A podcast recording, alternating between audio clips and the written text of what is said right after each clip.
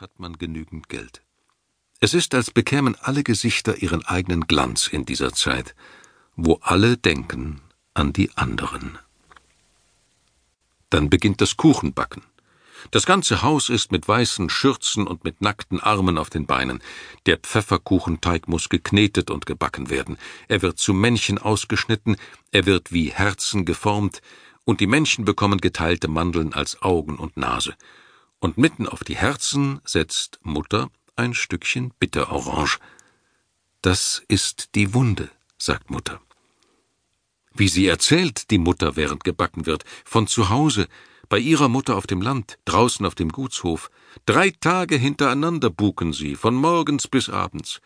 In einem Brottrog lag der Pfefferkuchenteig, und die Schmalzküchlein wurden in dem großen Kessel ausgebacken.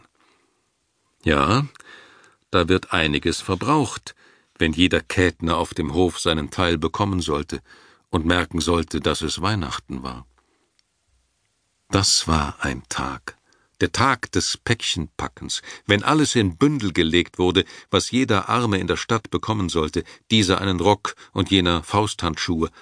Ach, Mutter wusste so gut Bescheid, was jeder brauchte. Und so wurden Pfeffernüsse und gebrannte Bohnen in großen Tüten verteilt, und auch einige süße Leckereien wurden in jede gelegt. Ja, das war was, der Tag des Packens zu Hause. Dann erzählt Mutter, während die Schmalzküchlein sieden und die Kuchenplatten hinein und herausgeschoben werden, und alle haben rote Köpfe von der Hitze, und das Mehl für den Kuchen stäubt in der großen Küche in Wolken um sie. Dann wird der Baum gebracht. Mutter hat ihn selbst auf dem Markt aus großen duftenden Bündeln ausgesucht. So frisch riecht er, als hätte man den ganzen Wald in die Stadt geholt und in den letzten Tagen bemerkt man aus dem Wohnzimmer, wo der Baum steht, einen herrlichen Fichtenduft durch das ganze Haus. Und was da noch eingekauft werden muss und was es noch zu ordnen gilt, zehn Geheimnisse in jeder Ecke, bis Mutter am Weihnachtsabend endlich die Türe aufschließt. Wie er strahlt, der Baum, dort drinnen in den fremden Häusern, wo sie nun anfangen, Weihnachten zu feiern. Ich gehe nach Hause durch die Weinberge. Unter mir liegt im Winterkleid die ganze Stadt in der Mittagssonne. Der Dezember ist gekommen. Der Weihnachtsmonat mit seinem weißen Schnee, mit jenem klaren Himmel. Auch für den Einsamen schwebt der Klang der Glocken in der Luft. Der Glockenklang deiner Erinnerungen ruft uns zum Frieden, zur Kirche.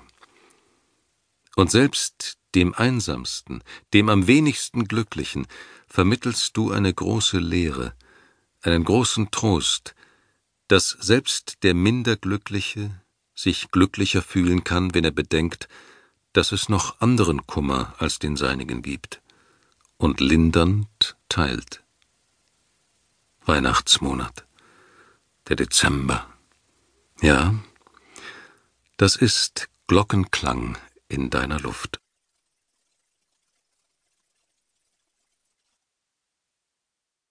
Weihnachten Joachim Ringelnatz Liebeläutend zieht durch Kerzenhelle, mild wie Wälderduft, die Weihnachtszeit. Und ein schlichtes Glück streut auf die Schwelle schöne Blumen der Vergangenheit. Hand schmiegt sich an Hand im engen Kreise, und das alte Lied von Gott und Christ bebt durch Seelen und verkündet leise, dass die kleinste Welt die größte ist.